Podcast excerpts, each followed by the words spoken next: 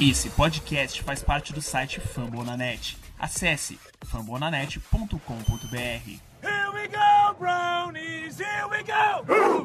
Here we go, brownies, here we go! We were born to rise! We were born to rise! So what you know about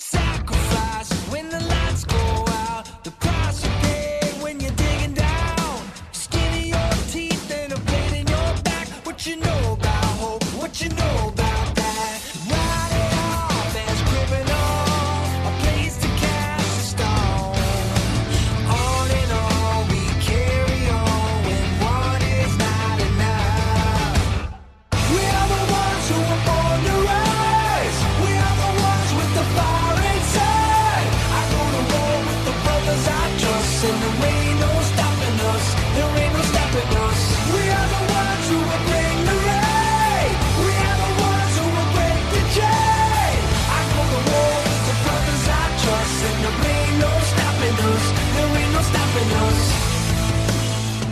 Here we go, here we go, Brownies! Bem-vindos a mais um Dow Podcast. Eu sou o Ever Barros e estamos aqui novamente para fazer a análise deste que foi um dos maiores drafts de toda a história deste programa aqui, desde que começamos a acompanhar, talvez, se não o, o melhor draft, um dos melhores drafts aí que o Browns fez desde que a gente está aí acompanhando, fazendo nossas análises para comentar para analisar tudo que foi feito, tudo que tem sido feito até aqui em relação ao draft. Eu trago para vocês os nossos co-hosts, os nossos amigos aqui de podcast, começando com ele, Marvin Abreu. Seja muito bem-vindo novamente. Fala galera, tudo bem? É um prazer estar aqui novamente e para falar de draft, que nada é mais excitante do que falar de draft, só os playoffs. Aí os playoffs realmente é melhor, mas estou muito feliz de estar aqui mais uma vez e aí vamos dissecar todos os rookies, falar do que eles podem trazer para o Browns e falar mais ou menos de como a gente enxerga essa classe em si. É isso aí, também para ajudar a gente a terminar de fazer essa. continuar fazendo essa disse- dissecação, se podemos falar assim, nem sei se essa palavra existe, mas vem ele também, nosso querido Murilo, que vai nos ajudar, além de já estar preparando os textos aí para o nosso blog no Dalpod BR, lá no Fambonanet, vai ajudar a gente aqui hoje no nosso episódio também. Fala aí, Murilão. Olá, olá a todos. Muito legal estar de volta aqui, né? Receber mais o convite. Antigamente a gente tinha muito mais brilho com draft, né? Por causa de, de escolha de quarterback e tal. Não precisamos mais, não é mais esse desespero por causa de draft. Mesmo assim, é, aquele brilho, mesmo assim, o clima de draft continua em Cleveland, continua com nós. Então, ainda assim, é incrível falar de draft. É, eu acho que virou uma, uma admiração diferente agora, né? O Browns conseguiu virar a página nessa questão do quarterback, né? E tá. Eu acho que mudou a cultura de draft também, né? Não tem mais aquela coisa de draftar por realmente estar necessitando, principalmente esse ano. A gente conseguiu resolver bastante necessidade antes de chegar no draft e chegou no draft com uma posição até muito confortável para escolher outras coisas. E é muito sobre isso que a gente vai falar. Para a gente começar aqui a nossa introdução, falar um pouquinho sobre uma, uma análise geral, né? Eu já vou passar a bola para o nosso querido Marvin. O que, que você achou? A gente conversou muito no. Conversou não, né? A gente é, simulou muito no último episódio que era possível, né? Pelo menos no que a gente analisou, que o Browns não usasse todas as picks que teve no, no- que tinha disponível, né? E acabou que tirando a, a troca que foi feita para subir pelo Jock, é, o Browns usou todas as picks, né? Exatamente, usamos oito picks, né? Ah, mas a gente fez algumas movimentações. É que realmente as trocas foram muito favoráveis para os Browns. Quando a gente teve que subir, a gente não pagou quase nada. E quando a gente desceu, a gente conseguiu acumular as picks do ano que vem, como a gente falou. Pegou um quarto round do ano que vem. E quando precisou ah, descer, é, desceu. Foi realmente muito bom, assim. Então, foi mais ou menos o que a gente imaginava mas eles pegaram mais picks aí do que a gente podia prever. A gente imaginava entre 6 e 7, eles pegaram 8 jogadores.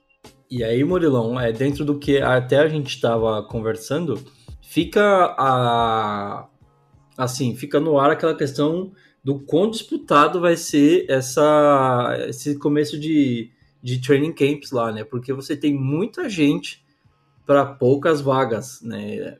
A gente, é, eu não tenho exatamente o número de atletas totais, até porque a gente ainda pode ter alguma outra adição até o começo dos, dos camps. Eu acho que vale a gente comentar que vai ser um dos, dos training camps mais disputados aí dos últimos anos em Cleveland, né?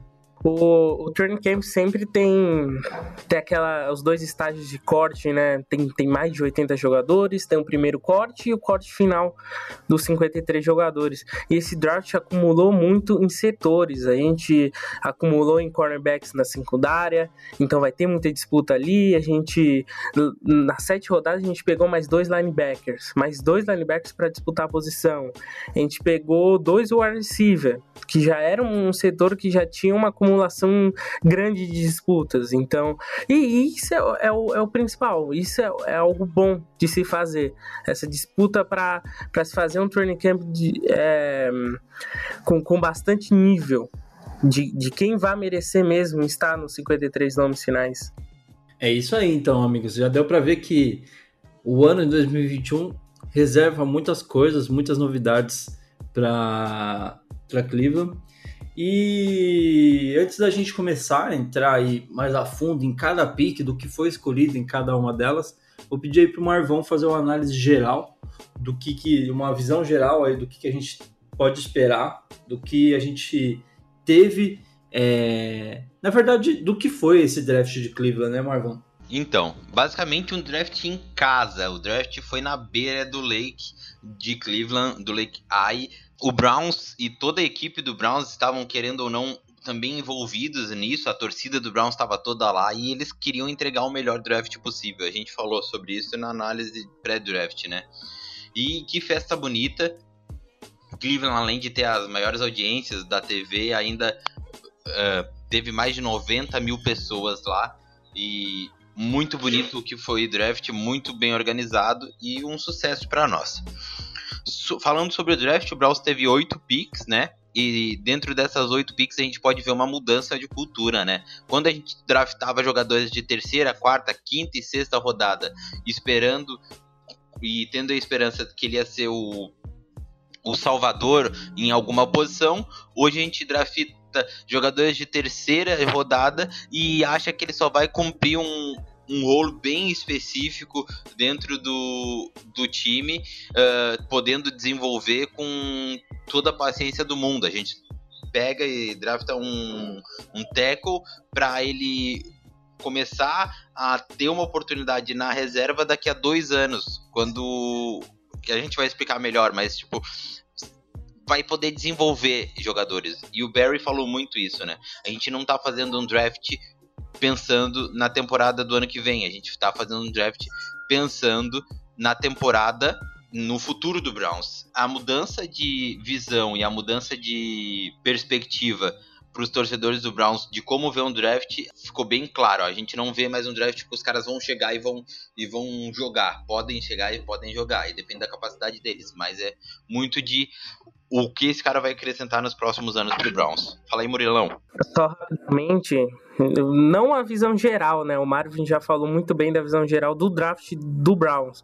Só dar um adendo que é muito bom ver o clima de público, porque a gente teve um draft ano passado, né, um draft virtual, que faltou, faltou alguma coisa, faltou essa interação com o público e a gente via a, aquela área, né, do draft, a maior estrutura da história montada e, e, mais de 30 mil pessoas em Cleveland, do lado de fora, do lado de dentro, com pessoas vacinadas, então esse clima de torcida retornando já pro draft, já pensando na temporada, deu esse diferencial de um dos melhores drafts da história. É isso aí, meus amigos. Então, para a gente dissecar um pouco do que foi cada escolha, do que cada, cada adição pode trazer para esse elenco do Browns, a gente começa agora então o nosso bloco de análise das picks. Continua com a gente aí e a gente retorna já já para você conhecer cada uma das oito escolhas que o Browns fez, além, é claro, dos undrafted free agents que a gente trouxe também aí durante a semana pós-draft. Continua com a gente, a gente já retorna.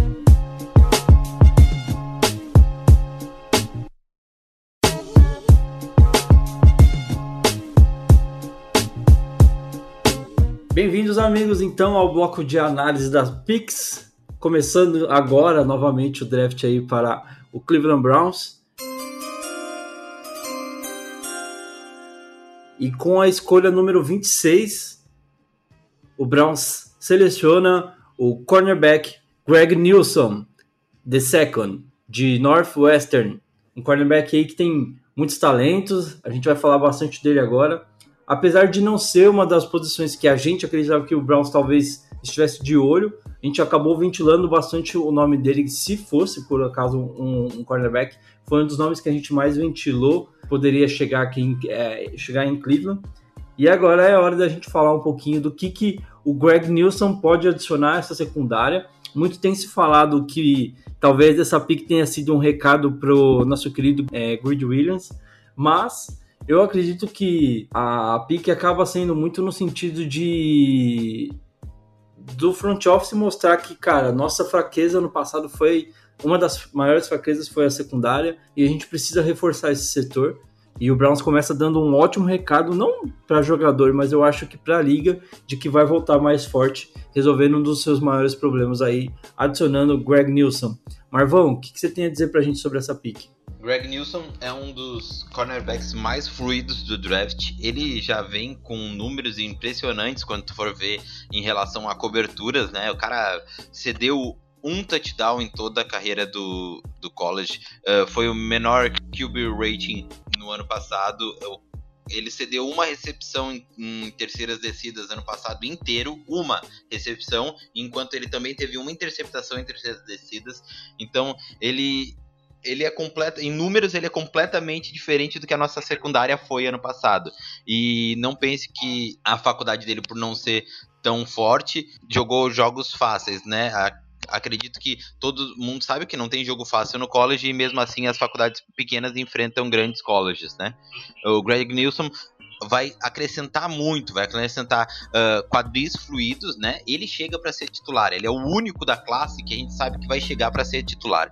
Então, o Joke provavelmente vai ser titular. Tommy Togai, Marvin Wilson tem chances de roubar uma posiçãozinha de titular, mas o, o Greg Nilsson é a certeza de, de ser titular, até pela falta de profundidade, né? Como linebacker a gente já tem, quem sabe, caras que já são um pouco mais maduros, apesar de eu achar o Joke enfim, não é análise do jogo agora, mas Greg Nilsson é o único cara que chega e já tá com a.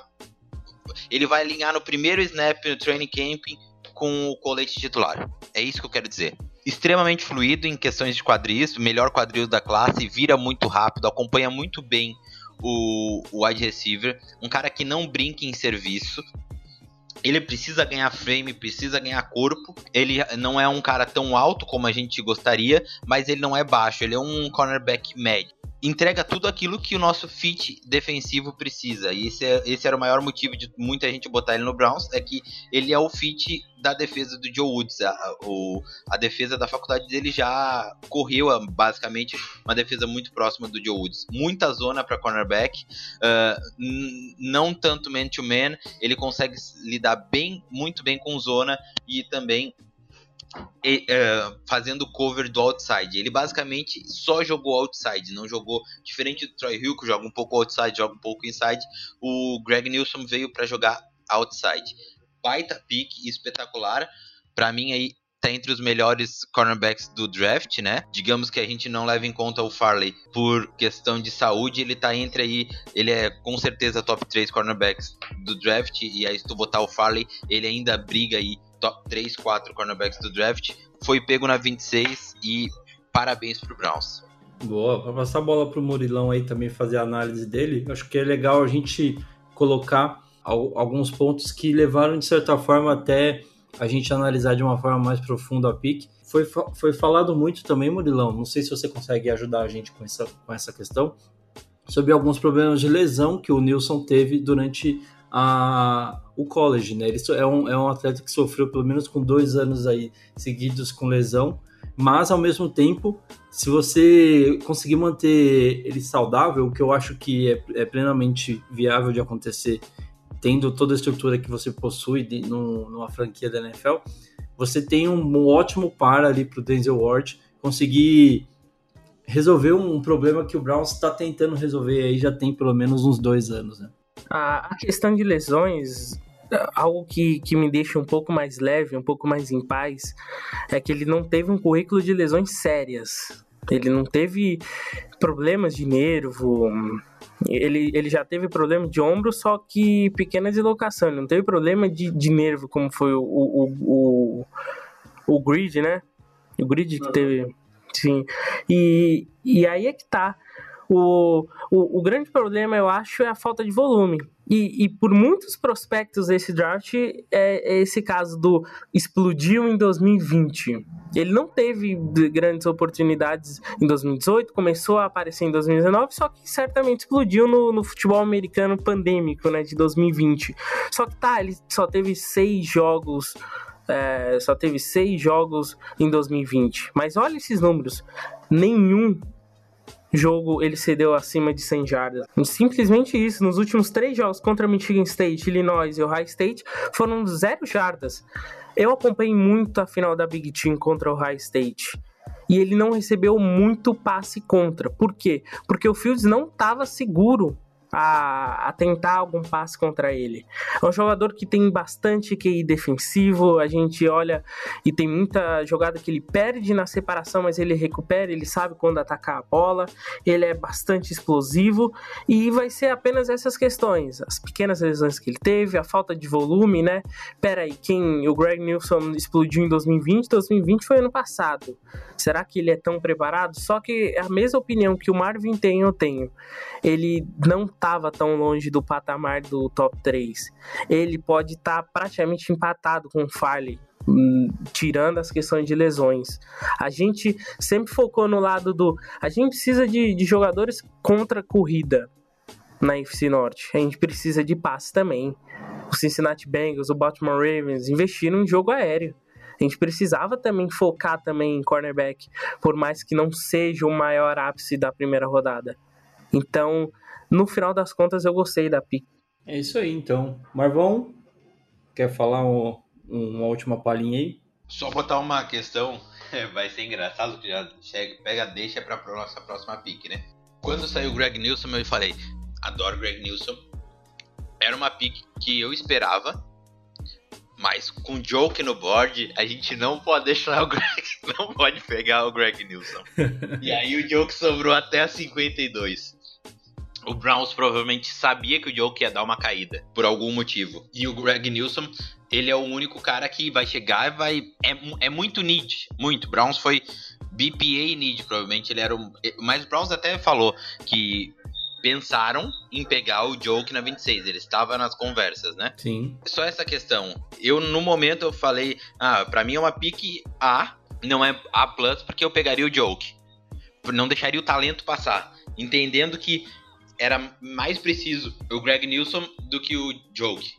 E não tinha nenhum outro cornerback acima do Greg Nilsson na minha board naquele momento. Eu só tinha jogadores acima da minha board, o, o Payet e o, e o Joke. E aí eles pegaram o Greg Nilsson e depois conseguiram pegar o Joke. É, o, o que eu acho que é interessante a gente até citar, a gente cogitou muito, ventilou muito a ideia do Brown subir para poder pegar um melhor prospecto, né? Pegar um, um, nome que pudesse preencher melhor alguma necessidade. A gente falou do Zayvon Collins, a gente falou do, do próprio do Micah Parsons, que acabou caindo e por algum momento a gente achou até que a nossa previsão ia se cumprir aqui no último podcast, mas... Desculpa, o país saiu na 21. Beleza. É, mas acabou que o nosso querido GM, o Andrew Barry, mostrou que a gente precisa ter mais calma, mostrou que a gente precisa confiar no pai, porque ele mostrou que sabe o que está fazendo.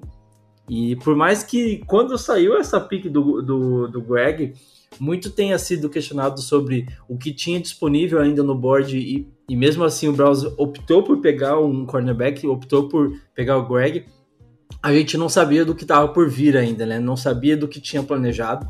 Então, dito isso, a gente avança para falar um pouco mais sobre a próxima pick.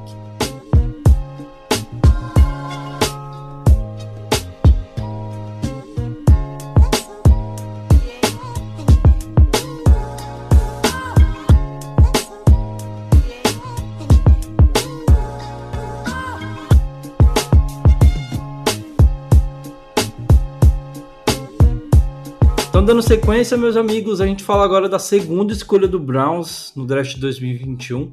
O Browns inicialmente tinha a pick número 59 e trocou com o Carolina Panthers para subir para 52. Browns enviou a, número, a escolha número 59 e a escolha número 89 e recebeu a número 52 e também uma escolha de quarta rodada ali a 113. Com a escolha número 52, o Browns seleciona Jeremiah Owusu Koramoa, linebacker de Notre Dame um dos nomes mais desejados. Se você ainda não teve a oportunidade de ver o momento da seleção dele no draft, foi uma coisa de louco. Teve um cara, o Nacho Man, lá ficou dançando cinco horas, fazendo malabarismo, e todo mundo falando quem que é esse cara, o que, que ele tá fazendo. Mal sabiam todos os torcedores que ele estava fazendo o ritual para invocar Jock em Cleveland. Marvin Abreu, eu te pergunto o quão safo o quão inteligente foi Andrew Barry de conseguir esperar, ter a paciência para que Jock caísse nos colos do, dos, do front office de Cleveland. Sem abrir mão de nenhuma pique, né? Vamos, vamos ser bem sinceros. Ele... Exatamente. Foi só um swap, né? Só um swap. trocou de posição, mas ainda manteve número de picks. Que é mais absurdo ainda, né? Porque depois teve uma outra troca que eu acho que o Packers subiu, se eu não me engano, e eles deram uma pique a mais. E tipo, foi. Subiram no sexto round. E. No sexto não, no terceiro round. Enfim, foi uma troca bem menos valorosa e eles cederam um pique ainda. Cara, é por isso que nos anos anteriores, né? Nas épocas longínquas de, um, de maus GMs, a gente falava assim, ó, não pode ser, né? Não pode ser que eu sei mais que o GM. Não pode ser que esse cara fala tanta besteira, faz tanta besteira. Né? Brincadeira, né? A gente não sabe, mas várias uh, decisões que super questionáveis. E hoje eu falo, é por isso que eu não sou GM da NFL e que o Andrew Barry é, né? Basicamente isso. O cara é um, foi muito bem, sagaz, paciente, uh, soube ler o board, porque no draft não, não basta tu ter um bom board teu.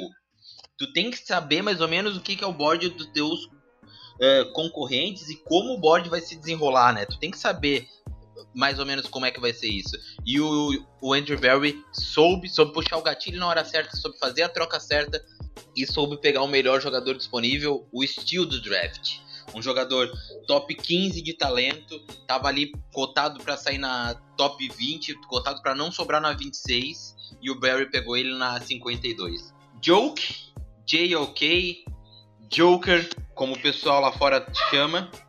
O Jeremiah Osso Koramoa é a melhor pick do draft, a melhor pick do Browns do draft, a melhor pick do draft inteiro e a maior surpresa dos três dias de draft, né? O Browns pega ele na 52 ele é um linebacker extremamente inteligente, muito próximo. Eu vou contar um bastidor aqui. Nós fazendo análise pré-draft, a gente comentou que ia subir pelo Mika Parsons, subir e tinha os dois. E na hora que a gente tinha os dois, subimos para 16, que a gente tinha os dois, a gente pensou, tá, e aí? Me lembro até que o Felipe falou, não vamos pegar o Joke?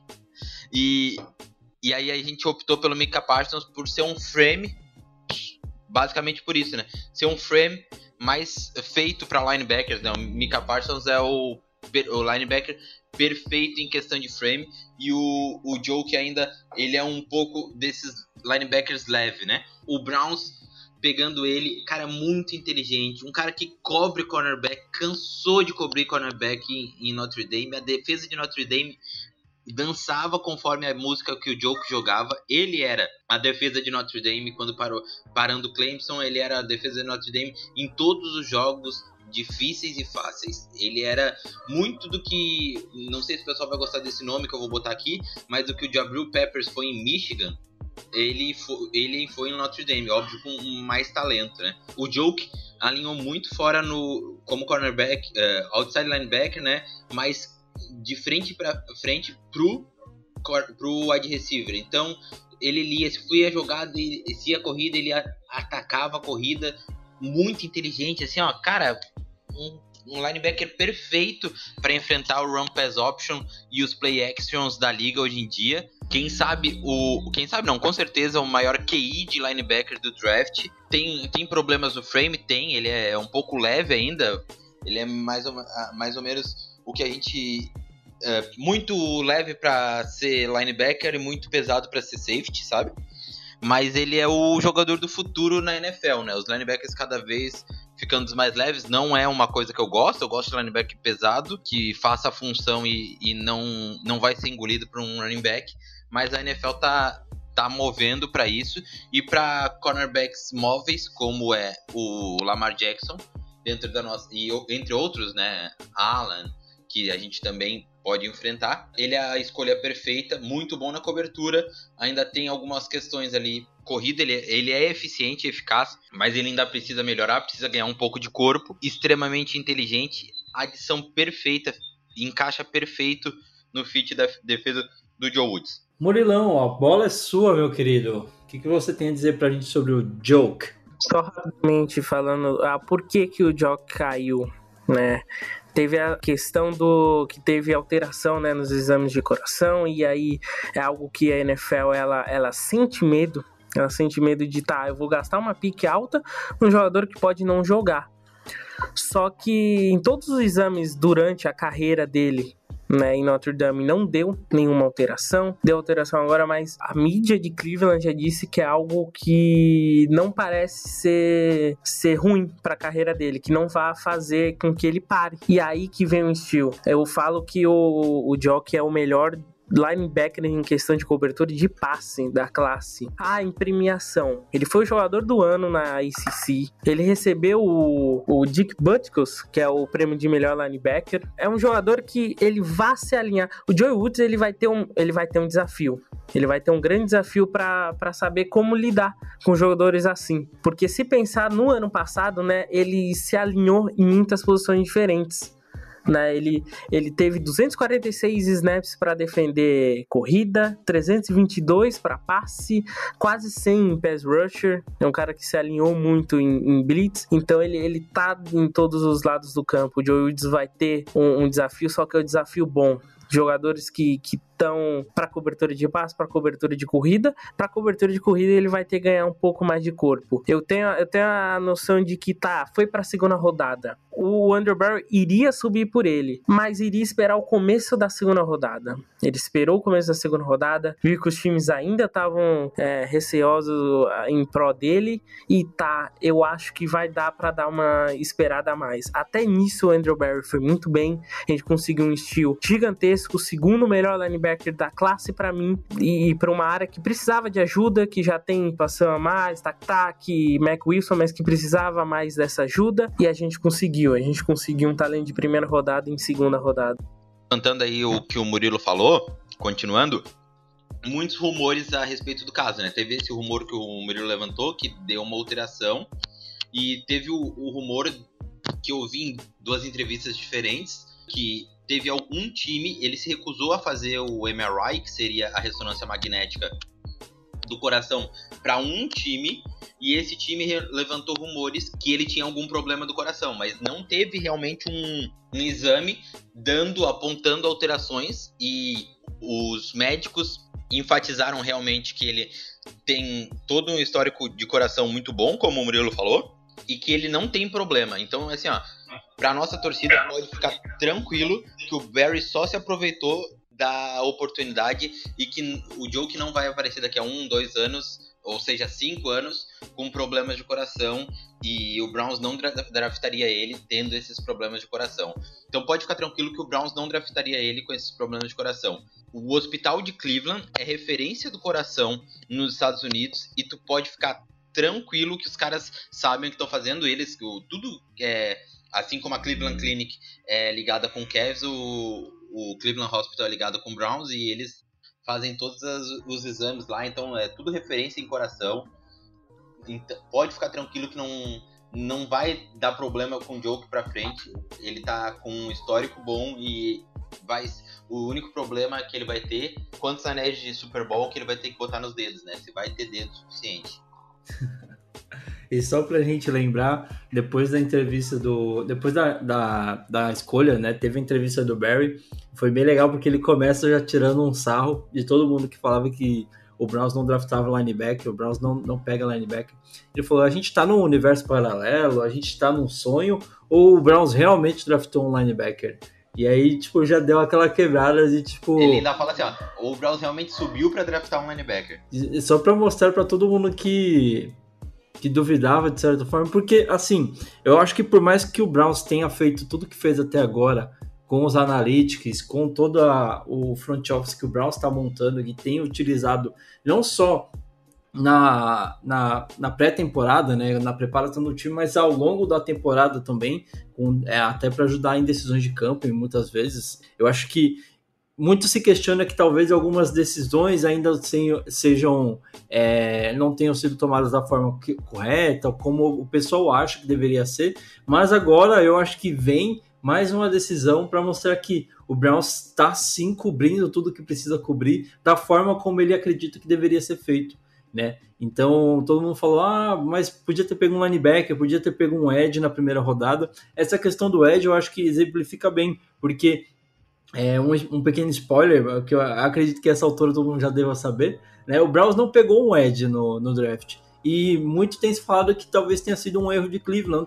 não ter pego um edge. Mas todo mundo esquece de, de olhar para trás e ver que no, na Free Agents o Brown já tinha trazido o, o Tech o Browns trouxe o Clown, que por mais que não jogue tanto assim como o Ed, é um cara que pode ajudar muito ali. E é claro, sem esquecer de falar que ano passado teve uma, espé uma espécie de pique no draft, mesmo não ter, tendo sido pego no draft, que é o Curtis Weaver, que mostra o quanto o Browns está apostando nesse cara. Eu acho que o fato de não ter pego um Ed no draft mostra que o Browns tem muita confiança, tanto no Tech, tanto no Curtis Weaver, que eles acreditam que pode ser realmente é, essas peças que possam ajudar ali o Garrett a, a produzir mais pressão sobre o cornerback. Então eu acho muito legal que essa pick do Jock tenha sido feita justamente para mostrar que o Brown sim pode pegar os jogadores, é, os melhores jogadores disponíveis no, na, na, board. O Brown sim pode pegar um, um, cara que possa vir adicionar muito a um grupo que sofreu tanto quanto a secundária, né? Mas linebackers foi um dos grupos que mais foram questionados aí durante a temporada de 2020 no Browns e a gente sabe o quanto era necessário uma pique é, para ajudar esse setor, o quanto era importante a gente dar um passo à frente nesse setor. A gente fez algumas adições aí na free agents, mas essa pique no draft com certeza vai deixar o grupo de linebacker do Browns em outro patamar para a gente começar a temporada de 2021. Beleza? Então vamos dar sequência aqui, bora para a próxima escolha.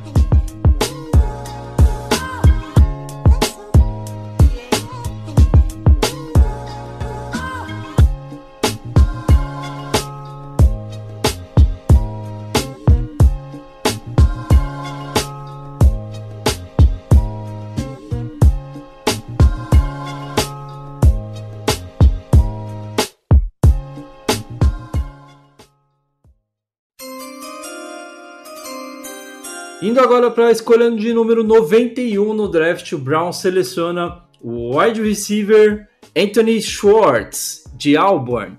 Uma pique, vamos dizer assim, polêmica, né, amigos? Todo mundo falando, não, o Browns talvez não precise de wide receiver. O Browns tem bastante um corpo de receivers bem, bem feitinho, muito bom. E aí o Barry fala lá, Pera aí, gente, eu acho que ainda tá faltando alguma, alguma coisa aqui nesse grupo de, lineback, de linebackers, não, esse grupo de wide receivers, e eu tenho um nome que pode ser interessante aqui pra gente trazer. Vou colocar aqui esse tal de Anthony Schwartz, que é um cara, vou até pedir ajuda do nosso querido Murilão para começar falando dessa vez, que vai trazer muita, muita velocidade para esse ataque de Cleveland, Murilo. Você, você olha o tape dele, né? Você olha as fitas de jogo dele, é bizarro. A velocidade que, a, que as pernas deles, dele faz para correr. É, é, é, uma velocidade, um equilíbrio tão bizarro. Ele, ele, ele fazia parte do, da equipe de atletismo de Auburn para se ter uma noção. Em velocidade, né, na, na medida de 40 jardas nos Pro Days, é o recebedor mais rápido da classe. Ele, ele, ele tem um dinamismo, Ele vai ser bastante usado na questão de slot. É um cara novo, ele vai em setembro ele vai fazer 21 anos. É claro, não, não é do, dos mais produtivos, né? No meio de uma classe que tinha muito wide receiver que produziu e que tinha toda a fama, né, da mídia, ele não produziu tantos touchdowns. Ele, ele tem problemas de, de tamanho, sim, né? Ele, ele bastante usado para rotas curtas, passes não tão altos. Mas uma coisa é, grande objetivo de alongar campo pro Baker olhar e, e, sempre ter um cara que, que vai alongar campo, que vai ser um cara. Não, se precisar é o passe longo, é, é ele. Ele não ele tem problema de separação corpo a corpo, a usar mãos, a usar o físico. Ele vai jogar tudo para velocidade dele. Ele vai jogar tudo para velocidade dele, que já é algo bizarro. O Browns iria sair de wide receiver. Eu acho que recebedor até o final do segundo dia iria sair. Por mais que o Jock sobrou, o Jock sobrou e aí virou o grande objetivo. Já já que já tinha um cornerback. Se não tivesse o Joke, eu acho de coração que o Andrew Barry iria olhar ainda para os recebedores que estavam ainda vivos. Porque veio o Elijah Murray, o Roder Murray, o Terce Marshall, tava todo mundo vivo na, naquele segundo dia. Já que veio o Joke, ok, o Joke, terceira rodada, vamos olhar aqui para recebedor. Como o Murilo mencionou aí, né, fez parte da equipe de atletismo de Auburn, mas também se não tivesse seguido a carreira na de wide receiver, né, provavelmente estaria aí com grande chance de estar na equipe olímpica do, das Olimpíadas de Tóquio, né, que os Estados Unidos levaria, porque ele tem sim um porte de atleta é, para atleta olímpico, ele tem vários, vários vídeos dele fazendo, correndo, né, as, aquelas corridas de pista, de atletismo e tudo mais, e nesses vídeos é legal o, o quanto fica claro como o cara é rápido mesmo, né, além, é claro, de você pegar esses vídeos dele fazendo as corridas ali, mas também dele em campo produzindo como receiver, né? O, quão, o quanto de velocidade ele consegue imprimir contra um cornerback. Tava vendo alguns tapes, inclusive, que ele, o, o cornerback olha e fala: Mano, esse cara é muito rápido, eu vou dar um espaço, eu vou tentar ficar mais para trás para justamente conseguir. E mesmo assim, ele consegue chegar na, na endzone primeiro, consegue ganhar separação muito fácil contra o cornerback e receber essa bola no fundo com certa facilidade, né? Passando a bola aí para o Marvão para ele fazer a análise dele também. Uma das coisas que eu vi que pode ser de certa forma alguma preocupação, algo a ser lapidado no, no Shorts, é exatamente é um problema que ele possa ter com as recepções em si, né? Melhorar as mãos talvez seja um dos principais objetivos para que o Browns tenha não só um cara rápido, mas também uma ameaça consolidada de bola profunda, Marvin. Vamos falar de Anthony Schwartz, mas para falar de Anthony Schwartz, a gente precisa falar do, da ofensiva de Cleveland, né? Do ataque de Cleveland, do que o ataque uh, do Browns uh, viveu ano passado e o que, que ele espera viver nesse ano, né? Não adianta a gente só ver ali, ah, o Anthony Schwartz foi a pica 91, ponto. Não tem como a gente ver. Primeiro eu quero trazer alguns pontinhos que é bem interessante, eu acho demais essas questões aí do, do Schwartz em relação a competições internacionais de corrida. Ele foi medalha de ouro no Pan-Americano Sub-20 no 4 por 100. Foi medalha de prata no Campeonato Mundial Sub-20 nos 100 metros rasos, que é a competição mais importante de corrida, fez em 10 minutos e 22 segundos. Então, basicamente, ele atravessa um campo de NFL ali próximo, que é 91 metros, né, das 100 jardas, 91 metros, se eu não me engano.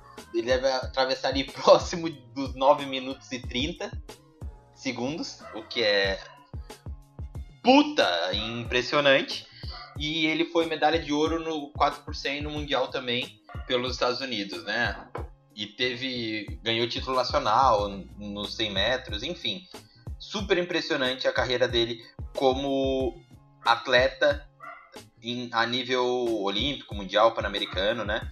Representando os Estados Unidos, como o Eber bem falou, muito se cogitava dele, se continuasse no atletismo, uh, ser chamado aí para, quem sabe, o, as Olimpíadas de Tóquio. Corrigindo 10 segundos, né? Não são minutos, né? 9 segundos e 10 segundos ali nas observações que eu fiz. Basicamente, uh, vamos falar agora do Anthony Schwartz wide receiver, que é um pouco diferente do Anthony Schwartz corredor, né? Ele não tem eh, todas as técnicas. Ah, Marvin, ele tem mãos boas? Não, ele ainda sofre com drops. Ele tem um bom release? Não, ele ainda não é muito bom no release como wide receiver. Ele tem um bom route running, também não é polido como route running, mas ele tem muito potencial. Ele só tem 20 anos. 20 anos. Ele é um dos caras mais novos desse draft. Vai fazer 21 anos só em setembro. E ele tem muito perfil de atleta, né? O, o fit, o corpo dele é muito bom. Ele pode atacar o downfield muito bem. Ele se mostrou produtivo uh, quando acionado em Auburn. Ele pode trazer uma dinâmica muito interessante. O Browns ano passado usou muito. Todos os torcedores do Browns, eu vou falar com vocês agora. Ah, não gostei da pig do Anthony Swartz. Qual foi a jogada que a gente ganhou o jogo de Dallas? Óbvio que não foi só aquilo, foi end around lá do Odell Beckham Jr. Terceiras cruciais, terceiras cruciais que o Browns podia correr pelo meio, o que, que ele fazia? Jet sweep, end around com o Jarvis Landry entre outras jogadas. É, tá muito dentro isso do playbook do Stefanski. E trazer um cara específico é um gadget play. É como se tu pegasse teu ataque montado e tu bota um pendrive que tu adiciona um dos caras mais rápidos já na NFL para fazer só essas jogadas e para atacar o downfield. Ano passado, depois que o Odell saiu, a gente teve muito problema para atacar o fundo de campo. E mesmo com o Odell, a gente tinha problema de atacar o fundo de campo. Por quê? Porque o Odell ia, o cornerback mais rápido tinha, ficava no Odell, porque o Landry e o Higgins não são os caras mais rápidos. O cornerback mais rápido ficava no Odell e o safety ficava de olho no Odell. Então, imagina agora, bota o Anthony Swartz de um lado, o Odell em outro, aí bota o Higgins uh, no slot ou o Landry no slot. O, o cornerback mais rápido provavelmente vai ser no Swartz, porque ele é o mais rápido. Facilita pro Odell, o, o Swartz provavelmente vai ganhar até mesmo do cornerback mais rápido, se ele for bem treinado, já tá um mês, uma coisa bem interessante, um mês já treinando com o Landry antes de ser draftado. E o safety vai ficar bem receoso de qual lado ele sair, porque ele tem um dos melhores uh, wide receivers da liga de um lado e um dos mais rápidos wide receivers da liga de outro. Então, o Browns está há anos procurando esse wide receiver rápido, então já draftou Anthony Callaway, já contratou o Bichard Perryman. A gente sentiu muita falta do Perryman. O Baker, ano passado, foi o melhor. É muita informação, mas eu vou jogando informações para vocês. O Baker, ano passado, foi o melhor cornerback estatisticamente em bolas de fundo de campo. O melhor da NFL. Não foi o segundo, não foi o terceiro, ele foi o melhor cornerback em bolas de fundo de campo. O Baker é ótimo atacando downfield. E o Baker não tinha o Odell Beckham por praticamente toda a temporada. Qual foi o passe que deu a vitória contra o Bengals? O, uma bola lá de umas 30, 40 jardas pro Donovan People Jones. A gente precisa atacar o downfield. O, o Brown sabia disso. E o Brown sabia que ele ia pegar um cornerback muito rápido no draft. A gente esperava o amon que é rápido. Basicamente, a questão dele é atacar o, o downfield. Mas o Swartz traz um dinamismo e um futuro. Se fosse para hoje, eu draftaria o amon Eu entendo que no futuro o Swartz, quem sabe, é uma boa opção.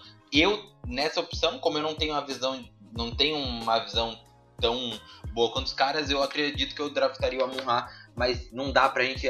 Se a gente reclama de certas coisas do ataque, quando os caras resolvem, tentam resolver isso, a gente reclama de novo, então não. Então eu entendo e gosto da posição do Browns pegando o Anthony Swartz. Basicamente é isso. Espero que eles façam muito touchdown downfield, alimente o Baker, e o Baker alimente ele. É, e durante essa análise do Marvin, só para mostrar o quanto esse menino é rápido, ele já deve ter corrido o campo inteiro umas 3, 4, 5 vezes, talvez aí. Vamos esperar que esse menino voe durante a temporada. E, e como a gente falava aqui em off, né? É, acho que até uma coisa para a gente falar um pouco mais pro final, numa análise mais geral. Assim como boa parte dos draftados nesse, nesse draft, o Schwartz vem, de certa forma, podendo adicionar, trazer qualidade para o elenco, mas não necessariamente vem com a pressão de precisar jogar, né? Ele não, teoricamente, se ele não não conseguir produzir no primeiro ano, o Browns tem peças suficientes para conseguir continuar produzindo, continuar oferecendo ameaças ofensivas, né? O Schwartz pode ser mais uma, mas não necessariamente vem para ser a principal ameaça, né? Não vem para ser um, um, um receiver número um, nem número dois, até porque o Browns tem o Beckham, tem o Landry e tem o Higgins também, que está muito bem. E claro, o People Jones tá, vem numa crescente, teve uma temporada passada muito boa. Então o Schwartz seria mais uma adição ali para esse grupo de receivers do Browns. Né? O que é muito interessante da gente pensar que ele pode vir, pode se desenvolver sem nenhuma pressão para que venha e vista o colete titular ali, como o Marvin citou anteriormente já, né? Dito isso, meus amigos, vamos para a nossa próxima escolha. Tá chegando já uma das é, nosso caminhando já para o nosso rumo final de escolhas, né? A gente avança para a próxima. Continua com a gente.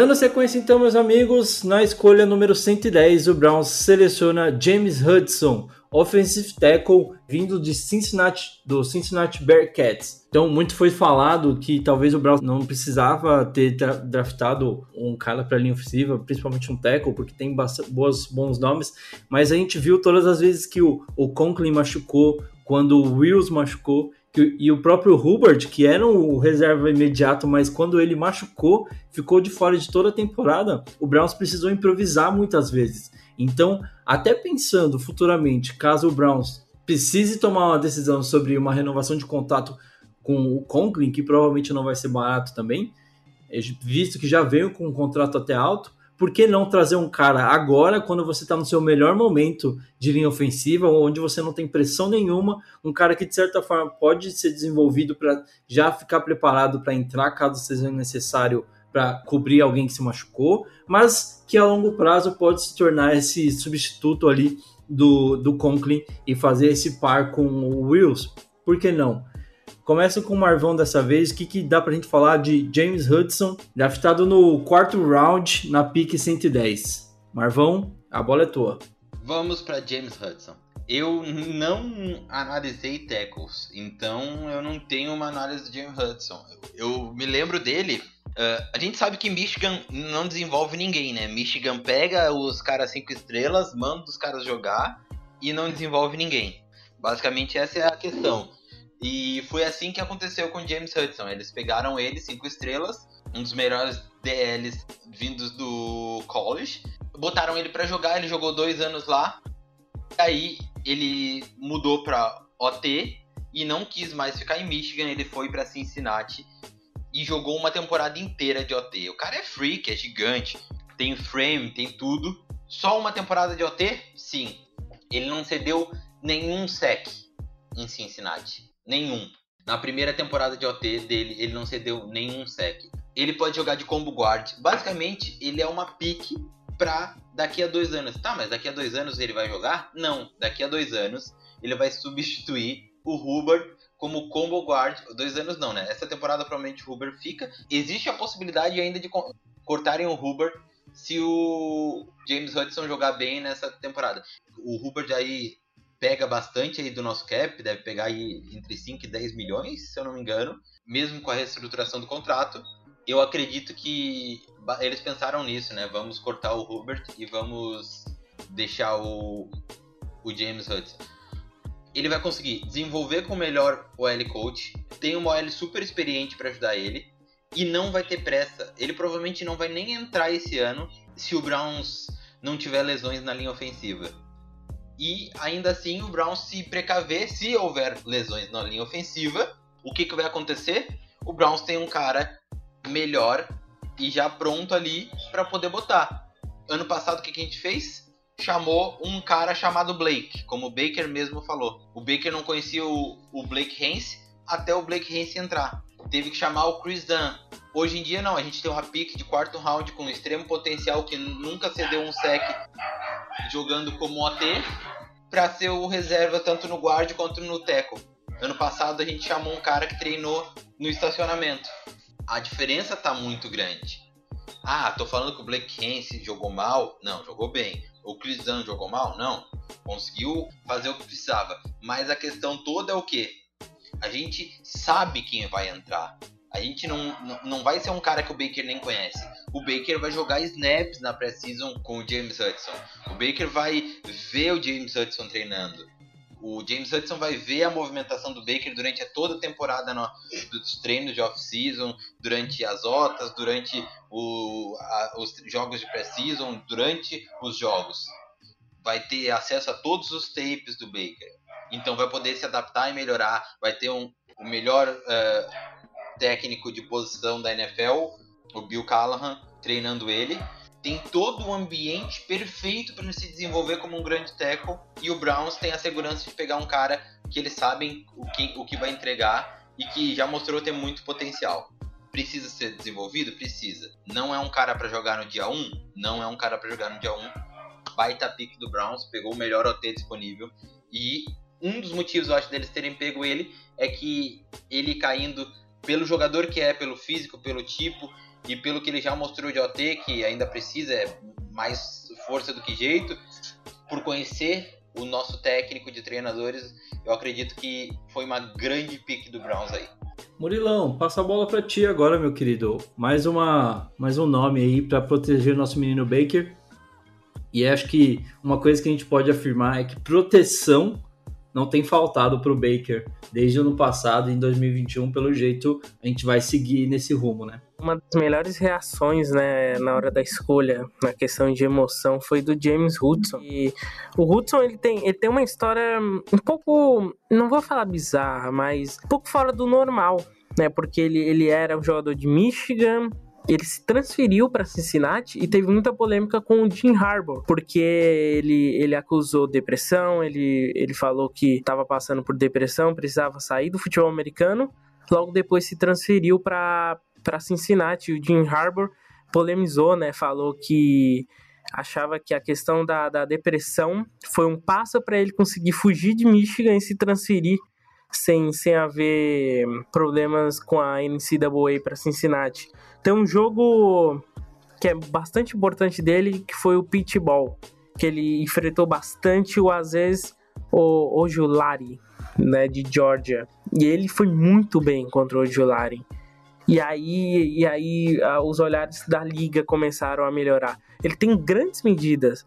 Um dos grandes pontos de, do, do Pro Day, né, antes do draft, foi a 11 polegadas, a maior mão do, da classe, maior mão do draft. Ele tem grandes medidas para ser esse, para já estar tá, né, bem desenvolvido para a NFL. Ele é bastante cru, ele precisa evoluir, a classe inteira é bastante cru, como o Marvin disse, é um projeto, é um pensamento para o futuro. O Andrew Barry mesmo disse que ia selecionar bastante jogadores pensando no futuro. Ah, ele, e, ele tem um problema de peso extra, né? Ele, ele precisava aumentar um pouco mais de peso, ele aumentou de peso, só que ele aumentou excessivamente. Ele vai perder esse peso, a NFL vai construir fisicamente, mas as medidas dele na questão física de atletismo no Pro Day não foram boas por causa dessa adição de, de peso dele. Mas é, é, é novamente é um pensamento para o futuro, é um pensamento na questão de projeto da posição. Ele vai ter um grande treinador de OLs, né?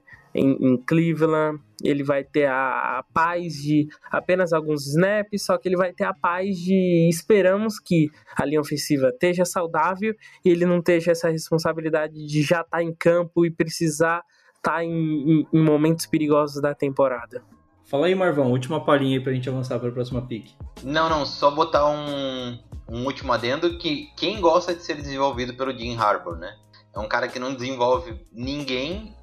Não dá para julgar o, o James Hudson de querer sair de, de Michigan e, e jogar como OT lá em Cincinnati, né? Ele não só saiu de Michigan, como ele trocou de posição, né?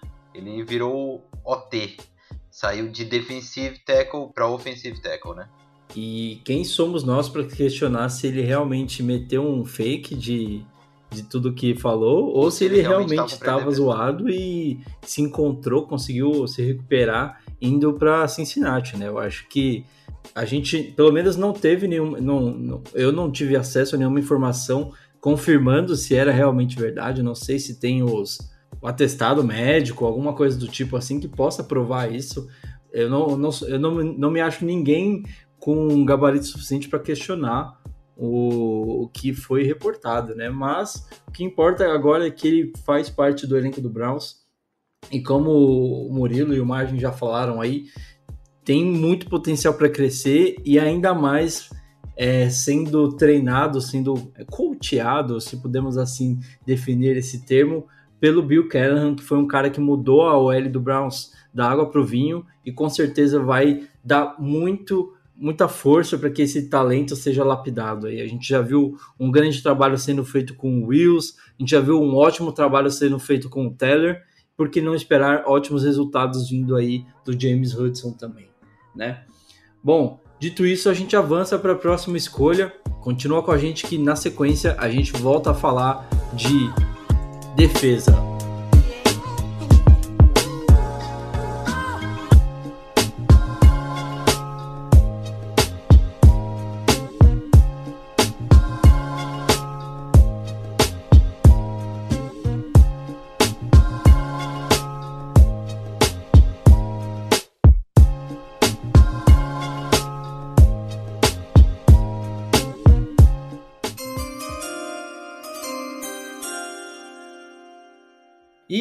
Escolha número 132, o Brown seleciona um menino de casa, um menino que está ali, pertinho de Cleveland. A gente está falando do defensive tackle Tommy Togai, vindo de Ohio State. Prata da casa, basicamente dá pra gente falar. O menino que a gente citou aqui no nosso episódio foi uma das escolhas que fizemos aqui no nosso episódio de pré-draft. E é muito legal ver, ver que o Browns que tem uma, uma coisa que fala falam muito que o Browns não gosta muito de pegar jogadores vindos de Ohio State e mais uma vez o Barry quebra aí um assina um, um tabu que dizem que tem em Cleveland, draftando aí um prospecto vindo de Ohio State e que prospecto, né, Murilo? O Tommy Togai aí tem ótimos números, é um cara que é grande, vem para ajudar muito nessa saída do, do Sheldon Richardson, né, que por enquanto até aqui está sendo concretizada, né? Existem muitos rumores que o Browns ainda tem negociações para trazer o Richardson de volta, mas por enquanto, enquanto ele não vem, a gente adiciona o Togai para conseguir até adicionar um, um déficit ali na eu, posição. Eu nunca né? tinha entendido né, a questão de, de, da, dessa lenda urbana, né? Draftar jogadores de Ohio State e finalmente parece que foi essa lenda, né? Ele é, é, é mais um prospecto que explodiu apenas em 2020 com poucos jogos, mas explodiu em 2020. Uma das coisas, o, o que mais é, não explodiu ainda mais na questão de opinião pública dele é que ele não jogou a final nacional contra Alabama e onde, o, onde mais os holofotes estão. Ele é um cara que precisa hum, evoluir nas características de pass rusher, né? Porque o comprimento dele já não é tão ideal, então ele precisa é, é, evoluir nessa questão, mas outras questões são, são bem trabalhadas, foram bem trabalhadas durante toda a carreira, mesmo ele vindo do banco em 2018 2019. O nível de pad, uso de mãos, o equilíbrio lateral dele, são questões boas né, sem muito problema, e essas questões só vão fazer evoluir ele. O grande questionamento é, na parte técnica do jogo, eu senti que ele fica muito preso em blocos, e aí vem as características de pass rusher. Ele parece, quando ele enfrenta um, um atacante de alto nível que consegue reter ele, ele fica preso. Só que o, a grande questão é novamente a falta de volume. Né? Ele ter explodido apenas em 2020 e no futebol americano pandêmico, que não foi uma temporada completa, gera questões. Só que, novamente, a, a classe de defense tackle não era desenvolvida. Todo mundo ali fora o Barmore era cru. E todo mundo que escolhesse alguém na posição saberia que era um projeto, era para desenvolvimento e vai ser a mesma coisa com o Togiai. Vai se desenvolver um jogador ali sem tanta responsabilidade de começo. E mesmo o Barmore era um cara que só teve uma temporada produtiva no último ano dele de Alabama, né? Sim, sim, ainda assim faltou volume também. Mas é como eu falei anteriormente até, é interessante ver que o Browns, de certa forma, pega um dos. É, mesmo a classe não sendo tão bem desenvolvida, o Browns olha para o draft e pega um dos melhores prospectos para justamente ajudar a criar esse, essa profundidade na posição. Que tem alguns nomes que hoje, né, a gente fala, a gente tem o Billings, que a gente não sabe como é que vai ser a produção dele, trouxe o Malik Jackson, que é um veterano da confiança do Joe Woods, que é um cara que provavelmente vai ser starter já. E aí olha para o draft para trazer um cara ali para ajudar a preencher esse meio, né, Marvão? Exatamente. O Tommy Togiai, defensive tackle de Ohio State, é um cara que, como o Murilo falou, tem o frame um pouco baixo, né? Ele é não é tão alto, é 6'3 e 6'3 apesar de ser próximo de 1,90m, se eu não me engano, para um DT ainda é pouco, né? Ele, ele tem muita força, fez 40 repetições do bench press com 225 libras, uh, mas ainda assim ganha muito na força, mas ainda falta um pouco mais de de peso para ele, né? Ah, mas ele é pesado, mas sim, a altura dele atrapalha um pouco e essa é a questão que fez ele cair. O Tommy Togiai, ele era cotado aí, a gente mesmo draftou ele no terceiro round e nas discussões internas a gente conversou muito porque a nota dele que a gente tinha era acima do terceiro round, era final de segunda rodada. E a gente imaginou que ele podia cair, não para a quarta rodada. E draftamos ele na 91, 92, se não me engano uh, aqui no podcast e a gente já sabia que ele podia acrescentar e podia cair para o Browns. E ele caiu bem mais do que a gente esperava. É um ótimo prospecto para pique e um, é um ótimo prospecto já, mas para pique que o Browns pegou ele é espetacular, né?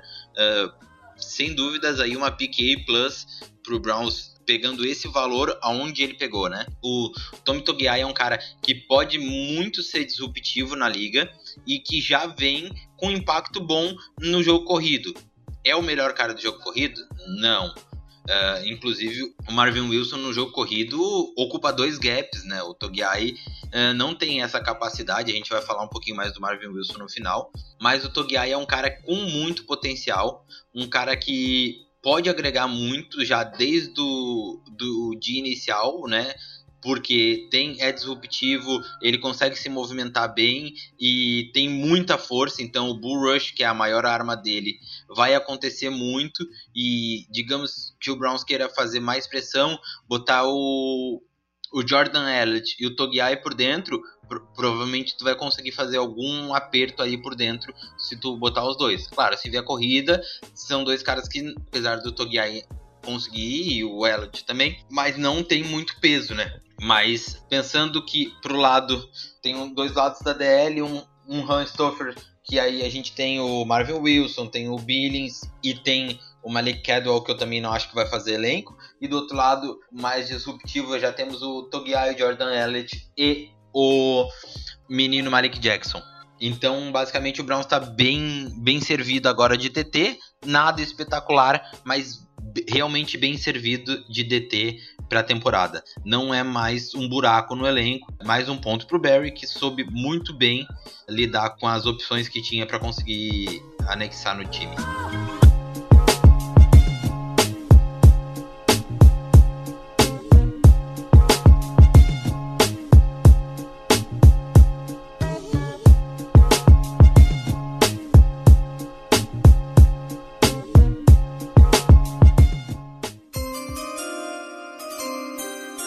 Certo então, pessoal. Continuando falando de defesa, agora a gente avança para a pick número 153, onde o Browns draftou o linebacker Tony Fields, vindo de West Virginia. Vale lembrar que o mais um jogador que se transferiu aí ao longo do seu período no, no college, né? Ele jogou três anos inicialmente em, em Arizona, depois se transferiu para West Virginia e foi aí um dos prospectos interessantes draftados pelo Browns justamente pensando no que a gente falou quando a gente estava falando do Jock lá atrás, nesse grupo de linebackers que sofreu tanto no passado, o Browns adiciona mais uma peça para ajudar a melhorar esse setor. E o Tony Fields pode ser esse cara que venha fazer diferença. Não, não imagino que seja aquele cara que vai vir para vestir a camisa e ser titular, mas com certeza vai ser uma peça muito importante aí na rotação pro Browns, né, Murilo? Eu classificava a área de, de linebackers como precisava de muita rotação. e, e já ter mais dois novos jogadores para rotação, né, numa área que fisicamente sentia muito, né? A gente via a área de, de linebackers indo muito bem no primeiro tempo, no segundo tempo sentindo demais o físico da FC Norte. Eu gosto bastante do QI defensivo. E QI defensivo não é algo que é, é trabalhado, é, mas é instintivo. Nasce no DNA do jogador. E o QI defensivo do, do, do Tony Field é bastante grande. Ele tem, ele tem velocidade, ele tem habilidade de mudança de, de direção. É um cara disciplinado e, e pro Joey Woods, né, jogadores assim, disciplinados é, taticamente, é bastante importante. É um cara que, por estar tá, é, bastante disciplinado, é um cara que não tem problema, né, na questão de fake. Né, ele não morde falso a marcação. É claro que precisa se desenvolver. É um linebacker muito mais cru do que a gente se imagina. É um teco, não é um teco muito forte, ele vai precisar ganhar muito peso, muita força para a NFL. Eu olho o tape dele e eu vejo ele com bastante problema. É, ele, ele, ele, tem um alcance da jogada, só que ele não consegue ganhar na força, né? Ele perde muito teco por causa dessa questão e, e vir para a FC Norte, né, numa questão que a gente precisa parar, por exemplo, Lamar Jackson, a gente precisa parar o jogo corrido de, de Baltimore, o jogo corrido de Pittsburgh, vai precisar bastante força física. E a gente sempre prezou por esse lado do, do teco. E, e a questão de o, o tamanho dele, né? Muitas vezes a gente mais olhava ele como um safety do que um linebacker interno para jogo de passe. E o tamanho dele, ele, ele no tape dele, bastante problema, né? Na questão quando se enfrenta um recebedor muito mais alto ou uma bola muito mais rápida. Essa questão vai ter que ser bastante trabalhada para não ser de tanta responsabilidade dele, porque tamanho não vai ter como ser trabalhado.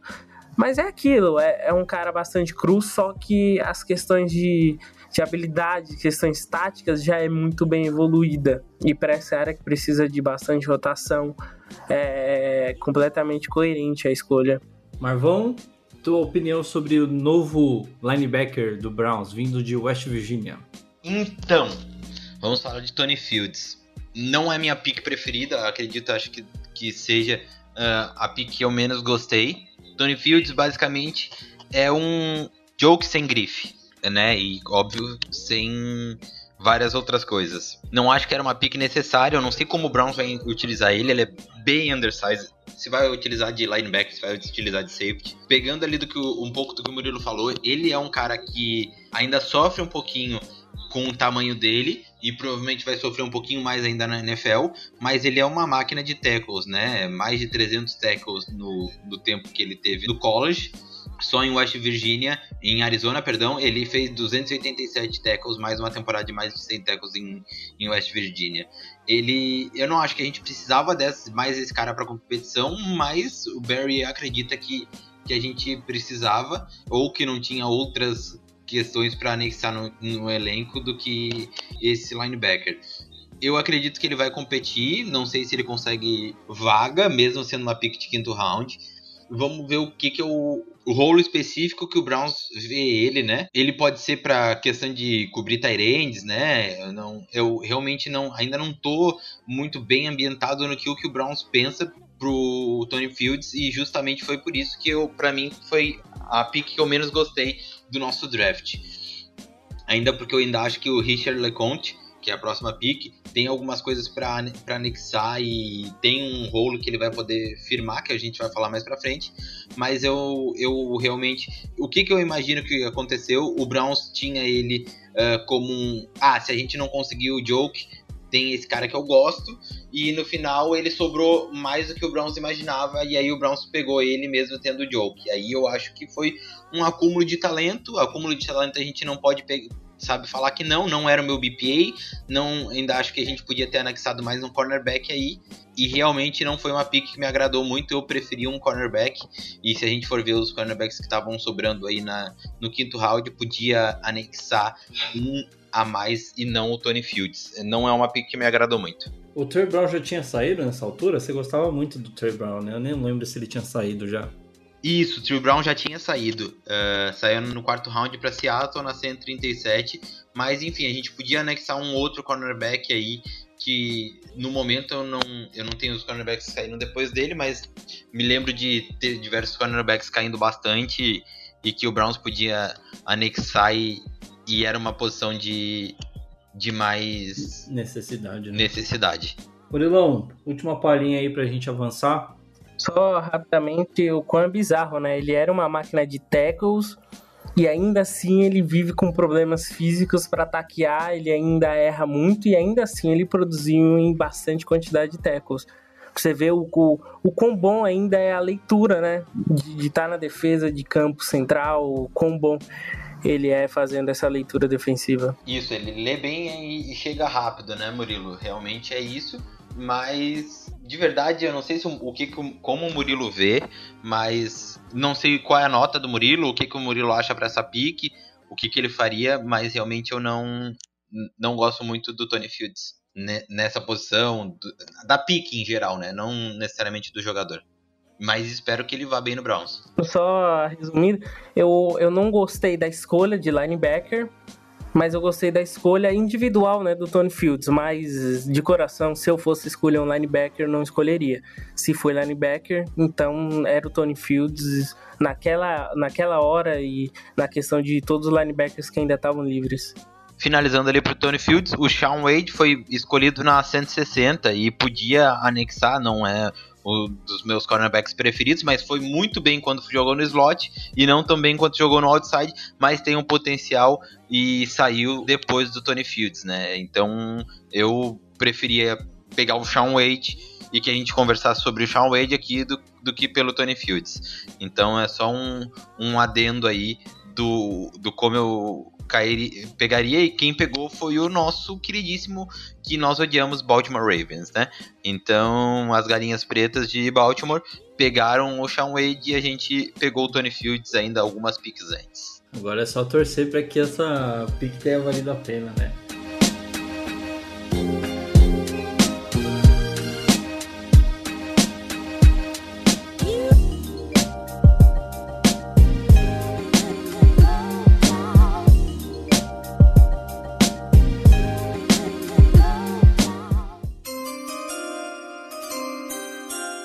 Continuar então, bora falar da pick número 169 do Browns, Richard LeConte III, vindo de Georgia, uma universidade muito conceituada e um prospecto interessante da gente falar, né? O Browns montando muito bem a secundária para 2021, como a gente falou, tentando reforçar bastante do que foi ano passado, né? E traz o LeCount, que é um, um safety que muita gente tem elogiado, apesar de ter sofrido com alguns problemas devido ao, a um acidente que ele teve, né? A gente vai, vou até pedir para os meus amigos comentarem um pouquinho melhor sobre o que aconteceu e sobre as preocupações que, que giram em torno do LeCount, mas dentro de campo é um cara que pode vir adicionar muito aí para Cleveland. Começando com o Marvão dessa vez, o que a gente pode esperar do LeCount em Cleveland? Então, analisando o Richard LeCount, eu, eu realmente acredito que o, tem um rolo mais específico, né? Richard LeCount vem para suprir aquilo que o Red Wine não entrega, né? É um cara físico, mas que tem muitos problemas de leitura, muitos problemas de, de ser um safety na NFL, não tem a capacidade de processamento para ter um para ser um safety na NFL e não adianta ser físico se tu não sabe onde te, onde tá, né? Como a gente já falou, o Red Wine nunca não vai ser um titular na NFL e só, era, só poderia ter a oportunidade de ser titular quando o Sanderro era a opção número um. E nem assim ele conseguiu. O Richard LeConte tem um processamento mental 10 vezes maior que o Red Wine e vai pegar essa vaga aí do Red Wine. Provavelmente, se o Browns tiver quatro safeties indo para a temporada, eles são Delpit, uh, Ronnie Harrison, uh, ah, J.J. Third e o Richard LeConte com o Hardwine sendo cortado, né? ainda mais se está próximo dele renovar contrato. Acho que esse é o role em relação a cap space e, e roster que o Richard LeConte vai assumir. E dentro do campo, é um cara que sempre foi líder em Georgia, que tem muito potencial. Ele é um prospecto que chegou como cinco estrelas uh, para Georgia. Teve um acidente de moto que atrapalhou ele muito, uh, principalmente ainda nos tempos de Pro Day e tudo mais. E o pessoal ficou bem receoso porque ele teve um RAS, né, que é a nota que dão no englobo de quanto o jogador mais ou menos uh, tinha de desempenho físico nos, nos testes, muito baixo, mas esse Haas não, não mostra o que ele é no campo, né? No campo ele é um, é um jogador agressivo, super inteligente, um jogador que sabe onde, um safety que sabe onde se posicionar, que é muito importante para o safety e que tem aí um, um potencial bom, né? Vem para ser reserva, óbvio, nossos dois titulares estão bem uh, decididos já, mas que ele tem um potencial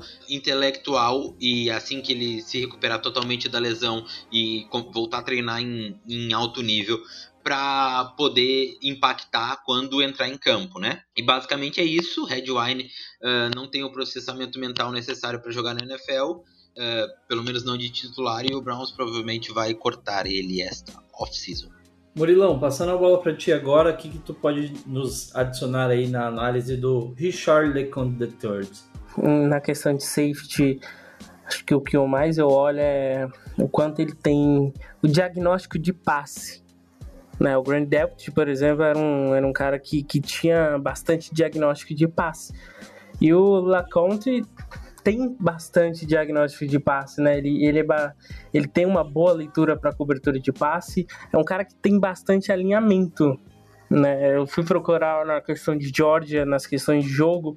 Ele já alinhou como single high, two deep, slot. É um cara que vai ser bem trabalhado pelo Joe Woods nessa questão. Um jogo que todo mundo deveria ver é, é a boa cobertura que ele fez contra o Kyle Pitts em 2019. Para quem estiver ouvindo, dar uma procurada e entender o, o quão potencial ele pode chegar. Claro, ele tem alguns problemas, ele tem, ele não tem tanta velocidade de jogo, ele tem, ele ainda precisa ganhar um pouco mais de força para a NFL. Ainda sinto, ainda sinto ele ser um técnico um pouco mediano é, o, o, alcance da jogada, né? ele tem um bom diagnóstico, só que essa velocidade ele faz o diagnóstico certo, só que ele não consegue chegar na jogada mesmo ele tendo uma boa visão. São coisas bem que podem ser muito bem trabalhadas, porque novamente ele não vai ter tanta responsabilidade assim de começo. Ele, ele, ele vai estar no, no próximo nível da NFL, só que ele tem essas características de, de um safety puro a ser trabalhados e, e ser bom né, para ser lapidado pelo Joe Woods. Só para a gente adicionar então aqui o que a gente falou com relação a, ao acidente que ele sofreu, ele sofreu um acidente de moto em 2020 ainda, e nesse acidente ele acabou sofrendo uma concussão e também machucando, tendo uma lesão nas costelas, né? Ah, pelo que a gente sabe agora, ele está bem recuperado, mas foi um dos motivos ele ter caído tanto assim. Provavelmente poderia ter sido draftado um pouco mais acima, mas eu acredito que isso possa ter influenciado um pouco no, no número, é, na posição que ele foi escolhido pelo Browns, né? De certa forma, acaba sendo um pouco de sorte para o Browns, tendo um prospecto desse tamanho sendo draftado assim de, de uma forma tão baixa, né, Marvão? É, realmente o que tu falou perfeito, ele esse foi o maior motivo dele cair, isso atrapalhou bastante ele. Bom pro Browns, e aí vai do Browns saber uh, lidar com isso, saber recuperar ele totalmente e, e também ter a paciência de treinar um, um jogador uh, que precisa ainda aprender certas coisas, mas realmente foi um mais um estilo aí. O Brown, olha, tirando o, o Browns não teve jogador que ele pegou acima do número de board do que eu imaginava, mas teve alguns bons estilos que o Browns pegou situacionalmente, né? Tipo, Tommy Togai, o Marvin Wilson, que foi um draft free agency, é, a nota dele é muito maior, o Richard LeConte o Demetrio Felton também, muita gente imaginava ele saindo mais cedo, né? Até pelo dinamismo, a gente vai falar dele na próxima pick. Mas realmente um draft sensacional do AB.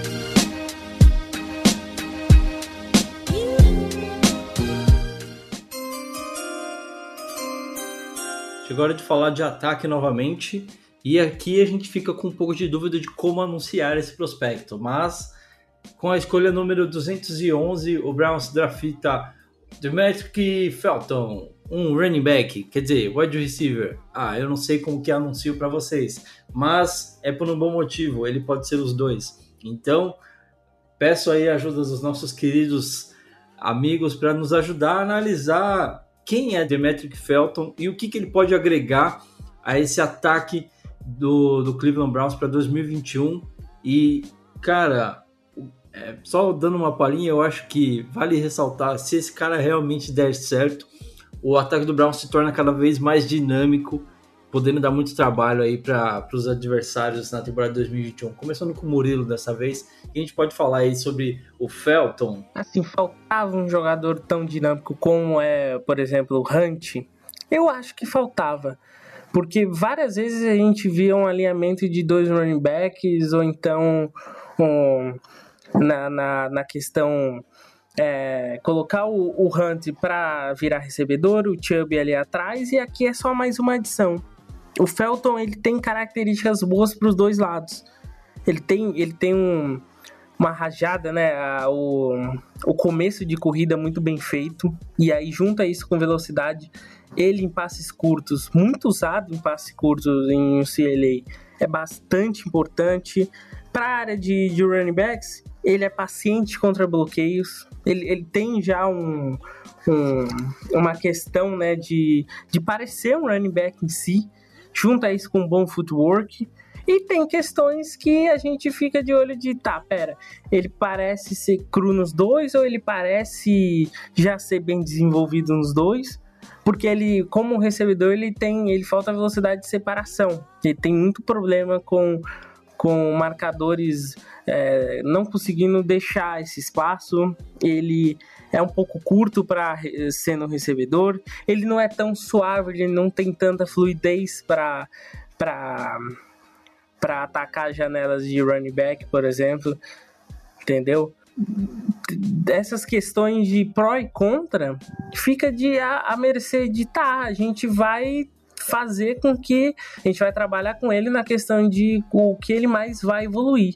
Se ele for como recebedor, ok. Se ele for como running back, vai ser mais uma adição para os dois e essa área precisa até de rotação pelos alinhamentos. É bizarro. Prospecto mais sem, sem uma opinião própria de mim. Eu, eu, eu, eu vou falar que eu gostei por causa do dinamismo. Eu acho que se tem um jogador que tem todo esse dinamismo na classe, foi esse e a gente arrancar isso numa sétima rodada incrível. Passando a bola para o Marvão para fazer a análise dessa última pick do, de Cleveland no draft de 2021. É, só para é, pick de sexto round, Murilão. É, o que o Murilo falou é, é bem isso, né? Um cara muito dinâmico. E agora eu vou trazer para vocês. Em nenhum lugar eu vi dar essa stat. E quando eu percebi isso, explodiu minha cabeça e eu acho que vai explodir a cabeça de vocês e da audiência. Vocês sabiam que o Anthony Schwartz tem mais touchdowns corridos do que recebidos e que o Anthony, o Demetric Felton tem mais touchdowns recebidos do que corridos? O nosso wide receiver tem mais touchdowns corridos que recebidos e o nosso running back tem mais touchdowns recebidos do que corridos. Agora tá o Weber procurando lá. Uh, Stats College Anthony Schwartz e Demetric Felton. Mas, cara, isso é muito legal, porque tu vê que os caras trazem muito dinamismo para o, o nosso ataque, né? E o nosso ataque é um ataque que tenta muito ser dinâmico, né? E agora cada vez vai ganhando mais peças. E aquela mesma questão que eu falei para vocês, é a mesma coisa que pegar um ataque pronto e botar aquele pendrive. O que trazer, o que, que esse cara pode trazer é, o, é basicamente a mesma coisa que acontece com o com Demetric Felton, assim como o Anthony Schwartz. Eu acompanhei bastante o Senior Boy esse ano e um dos motivos de eu me apaixonar pelo Tree Brown. E o Demetric Felton é um running back, mas ele entregou, quem sabe, quem sabe, muito próximo de, de eu confirmar o melhor route running do Senior Ball. Entre todos entregou um route running espetacular no Senior Ball e isso todo mundo fica assim, ó, puta que pariu, o cara é running back e integra um route running tão bom. E eu acho que isso resume bastante o que é o Demetric Felton. Um cara que pode agregar muito, muito, muito, muito ao Browns nesse ataque e que provavelmente vai tomar a produção, a posição do nosso querido Dennis Johnson que a gente gosta tanto, mas realmente o o Demetric Felton rece pode receber passes, pode alinhar como wide receiver, uh, pode correr, e eu acho que realmente é uma pick que traz um dinamismo muito legal. Adorei a pick, adorei a pick. Um baita estilo do Browns aí no Demetric Felton. Tenho certeza que se ele conseguir transferir os, os talentos dele e subir de nível, ele, ele tem um futuro legal na NFL, nesse novo futuro aí de running backs que recebem a bola.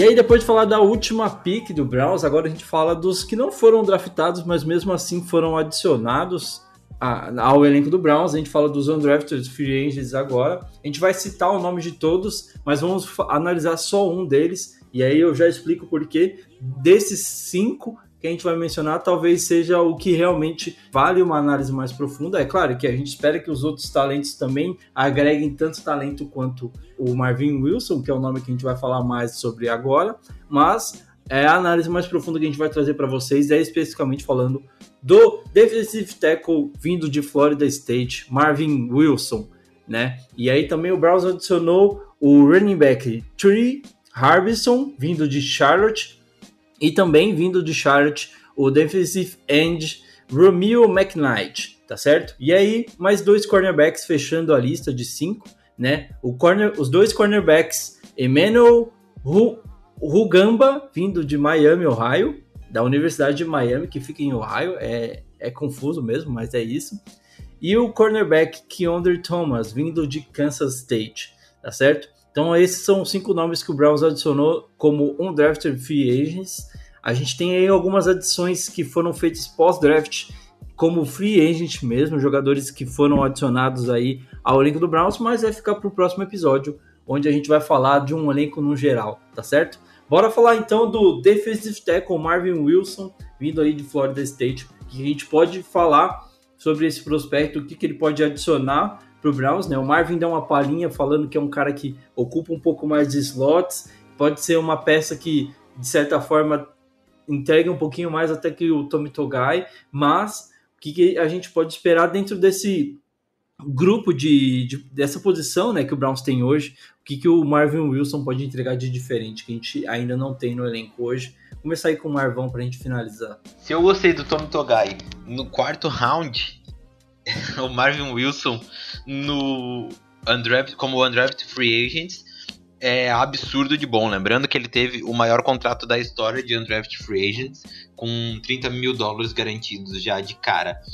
O, o Browns fez muito certo em ir atrás do Marvin Wilson, era o melhor nome disparado de undrafted free agents. Ele que teve duas grades de mais de 90 como DT nos primeiros dois anos de carreira no college e aí teve uma grade bem baixa, né? Próximo aos 70 no terceiro ano, né? Teve, sofreu com muitos problemas em relação a, ao técnico de Florida State nesse último ano e acho que esse foi um dos maiores. Mas ele tem mais momentos bons do que momentos ruins na carreira dele do college. É um cara que, se ele tivesse dado opt-out no último ano de de college dele, ele provavelmente seria pick de primeiro round, quiçá de segundo round. No começo da temporada de 2020, botavam ele como pick de primeiro round, inclusive a gente viu alguns mocks que ele caía pro Browns, eles ainda imaginando o Browns ali na pick 16, alguma coisa assim.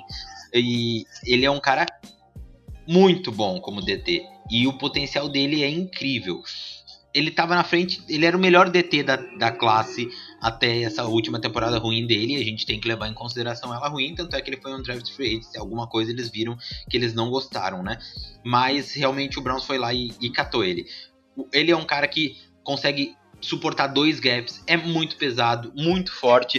Uh, o que, que é o suportar dois gaps? É tu tá lidando com, com o guard ali e o cara vem para um lado, tu consegue ter a capacidade de lidar tão bem com o guard que se o corredor atacar qualquer um dos dois gaps, tu consegue fechar. É um cara que tem inteligência, tem velocidade, apesar de ser grande, tudo aquilo que tu espera de um DT, ele é muito bom contra a corrida e esse é o grande diferencial dele, grande, forte, enfim, não, não dá para falar. Se falasse, se me falassem assim, vou ser bem sincero pra vocês. Se falasse assim, ó, o Browns pegou Marvin Wilson com a 52, né? Digamos que o Joe que não tivesse sobrado, né? Que aí seria absurdo, mas. Enfim, pegou Marvin Wilson com a 52. Ou pegou Marvin Wilson com a 91. Eu ia falar assim, ó. Porra, que baita pique. Teve um ano ruim, mas tudo que ele mostrou é que ele pode ser um grande DT na liga. E aí o Browns pegou como undraft free agent. Murilão, passa aí sua análise já então pra gente sobre Marvin Wilson, depois de tudo isso que o nosso Marvin falou sobre o seu xará draftado pelo Browns. E é um puta nome, né?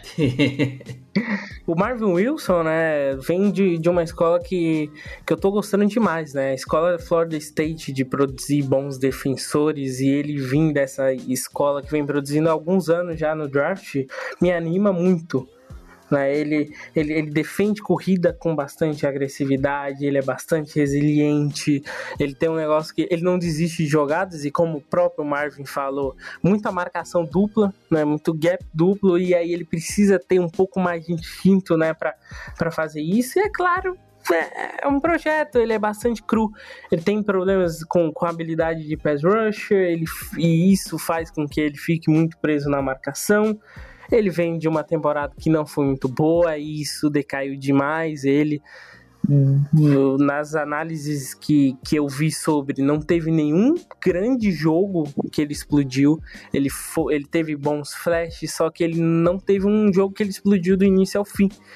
Então ele não é o que a, os holofotes né, gostam, né? Não tem aquele jogo, aquele highlight que, que é do início ao fim, ele produziu, ele destruiu o atacante adversário. Mas é um cara cru, é um cara que, que veio um draft. Então a gente não gastou pique por ele. Só de, só de ter esse, esse ponto já, já é um estilo, já é um grande valor.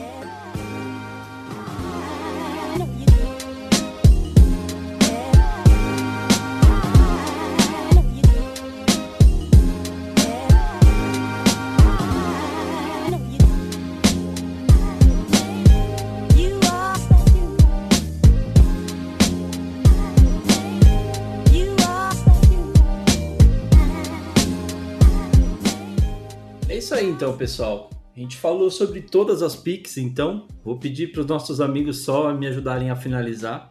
Dá uma nota final aí para o que foi o draft para vocês e aí a gente já parte para a nossa despedida.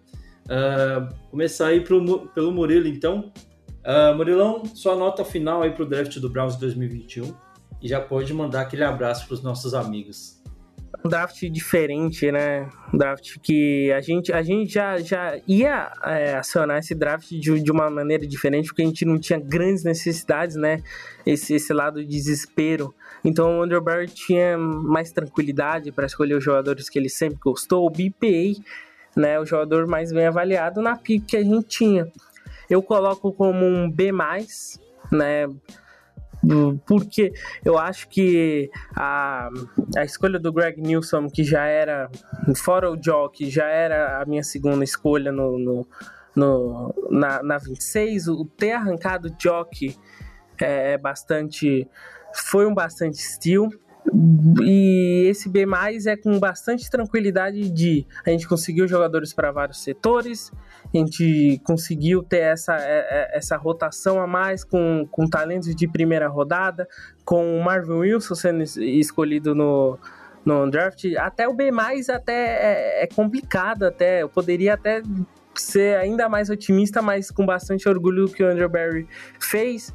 A nossa cobertura lá no Dogpod BR continua. Ainda vou fazer a produção de textos desses prospectos do draft. E a gente vai ter que se arrancar muito a essa cobertura, né? Vai vir agora o longo período, porque o pós-draft é um momento mais complicado, mas a temporada tá chegando. Logo, logo a gente vai estar aí já falando de pré-temporada, de jogos de pré-temporada, mas a cobertura do draft ainda não acabou, ainda tem muita análise ainda. Esse Murilo é muito exigente, já meteu logo um B+, um draft perfeito desse menino, acho que ainda falta muita coisa para chegar no A. oh meu Deus! Marvão, passa a sua análise final aí do nosso draft e é claro, já manda aquele abraço pros nossos amigos também. Então, eu não sou tão exigente. Eu, eu, eu tava dando A e eu já tava. Eu, eu vou dar um A e eu já tô me achando exigente, cara.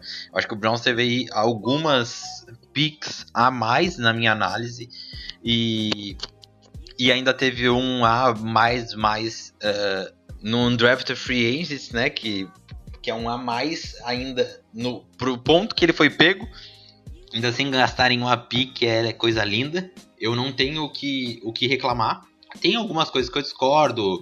Ah, pegaria esse nome, não pegaria esse nome. Endereçaria essa posição, não endereçaria essa posição. Mas basicamente eu vou dar um A e, e, muito feliz com esse draft, muito feliz e muito potencial de impactarem agora e impactarem no futuro. Pro pessoal que tá ouvindo, agradeço muito a audiência, peço que vocês escutem bastante, mandem para aquele amigo do Browns, uh, comentem o que vocês acharam, uh, comentem com a gente feedbacks e que continuem dando esse apoio pro nosso podcast, né? Principalmente o apoio da audiência, de escutar o podcast, de ouvir, de conversar com a gente e de poder estar tá dando aquele RT, aquele, aquela curtida nas nossas postagens. Muito, muito obrigado pela audiência e eu só tenho a agradecer e mais uma temporada se inicia e falem aí quais os principais programas que vocês querem ver, que vocês querem ouvir no caso, né? Que a gente vai trazer para vocês. É isso aí, pessoal. Só passando umas atualizações aí pessoal que tem ajudado, colaborado com a gente no quando a gente jogou lá no grupo a parte da ajuda financeira. A gente já conseguiu fazer a nossa primeira adição técnica, tá só esperando chegar agora na casa do nosso querido Marvin. Foi um primeiro microfone ali para o nosso querido Marvoso. A gente conseguiu melhorar um pouco a qualidade do que a gente tem produzido aqui, né? Então, assim que der, a gente já passa para vocês as atualizações, como que como tem sido usados os recursos que vocês estão ajudando a gente a arrecadar, tá certo? E no mais, acho que fica só o agradecimento pelo apoio, por tudo, pela, por toda a audiência que vocês têm dado aqui para o nosso podcast. E não só aqui para o podcast, mas também lá no blog, né? Com as matérias que o Murilo tem feito, é, as análises que a gente tem trazido para vocês. E aí podem esperar da gente muito, muito conteúdo ali ao, ao longo da temporada. Nas próximas semanas a gente já retorna para falar um pouco mais sobre esse roster. E é claro, dia 12 essa semana sai o, o, calendário do Browns, né? Já sai os adversários certinho, a ordem de, de confrontos e tudo mais. Então a gente volta também para falar sobre isso, para trazer para vocês certinha a análise do que a gente pode esperar para a temporada 2021 também. Então, nas próximas semanas, com certeza, muito conteúdo aí falando de off-season ainda. E também lembrando que daqui a pouco já está chegando a época de camps né? Então tem muito conteúdo para gente trazer para vocês. Continuem aí ligados, continuem aí nos dando essa ajuda, essa audiência. E é claro, nas redes sociais, lá no arroba no Twitter, no Instagram e no Facebook, continuem mandando as suas opiniões, sugestões, para que a gente possa sempre estar tá trazendo aqui o melhor conteúdo possível para vocês, tá certo? E é claro, não esqueçam de seguir também o nosso querido Marvin Abreu lá no arroba com Z no Twitter para mais conteúdos também, tá certo? No mais é isso, a gente agradece demais a sua participação, a sua audiência aqui. Uma ótima semana e fiquem com Deus. Um abraço, here we go, here we go, Brownies. Até a próxima.